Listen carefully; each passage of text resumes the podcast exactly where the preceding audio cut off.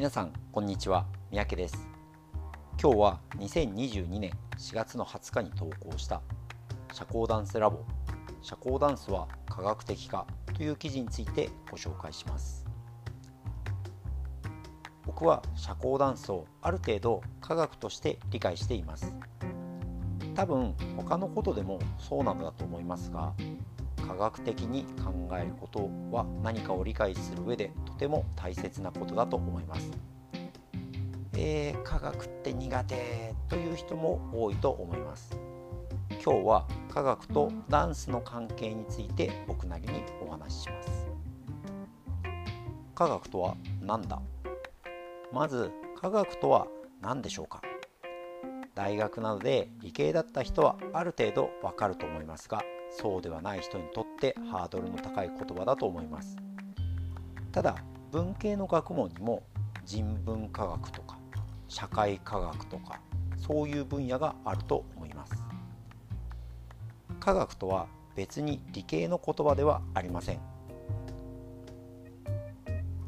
化学と書くあのケミストリーの科学とは違うのでそこは間違えないようにしましょう。科学つまりサイエンスとは普遍性と再現性を追求することです。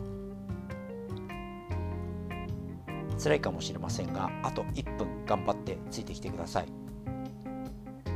この普遍性とは誰がやってもできるよみたいなことです。再現性は文字通り書いてある通りやれば再び同じ現象が起きますよということです。例えば料理のレシピを考えてみましょう。材料はあれとこれで作り方はこの順番でとクックパッドなどに書いてあります。これはその通りにやれば誰でも何回でもその料理を作ることができると思います。これは普遍性があり再現性もあるので科学ということができるでしょう。名付けるなら料理科学です。折り紙なども本に折り方が書いてあります。その通りに作れば誰でも作ることができます。これも科学でしょう。ダンスでも同じことが言えると思います。教科書に書いてあること一般的に習うことあるいはこのブログに書いてあるようなことはある程度普遍性と再現性があると思います。なので社交ダンスも科学として扱うことができると思います。科学のスタートは理解するところから。物事は最初から普遍性と再現性があったわけではありません。例えばはるか昔は季節の変化などもよく分からず仕組みも何も分かっていませんでした。その中の一部の人が季節の変化を発見し暦というものを作りました。そうするとその暦つまりカレンダーを見ながらもうすぐ雨季が来るとか川が氾濫する季節になってきたとかが分かるようになります。大多数の人は暦という概念がないのでその暦が分かる人のことを超能力者のように感じるでしょう。つまり季節の変化というのは超常現象ということです。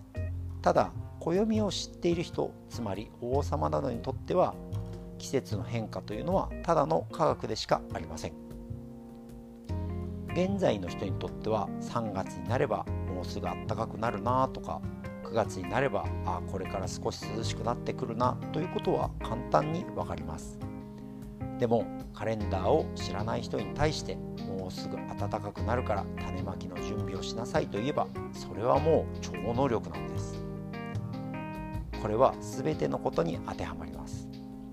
まず物事を理解していくことが科学の最初の段階となります。社交ダンスの科学。社交ダンスに科学を当てはめていくとどうなるでしょうか？まず普遍性が大切になると思います。これは誰でもできるよということでした。もちろん人によって筋力や経験も違うので100%全ての人が完璧にできるというわけではないです。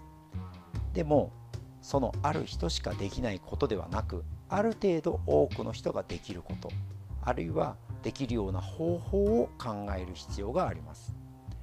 例えばフットワークでつま先からつくよとかかかとからつくよとかあるいはこういう姿勢で踊るよホールドはこういう風にするよという基本的な形あるいは足の出し方などです。つまり教科書に書いてあるようなことです。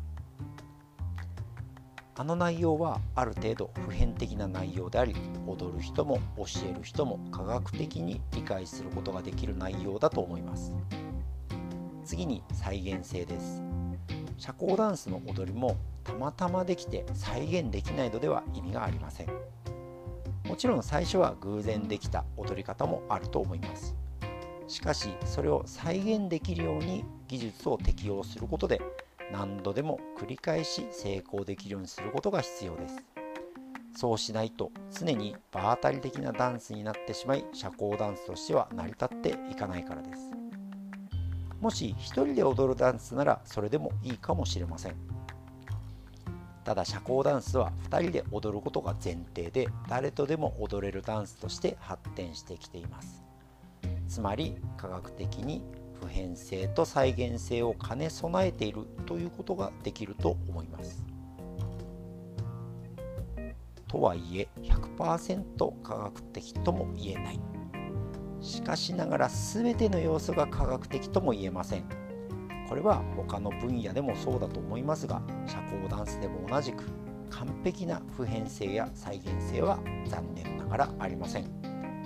でも科学的に理解されているところをしっかりと覚えることで普遍性と再現性を高めてダンスが成功する確率を上げることはできると思いますそのための研究は世界中のダンス教師が取り組んでいます。その証拠に最初は世界のトップしか使っていなかったようなバリエーションが今となっては誰でも使えるようになっているなどがあります。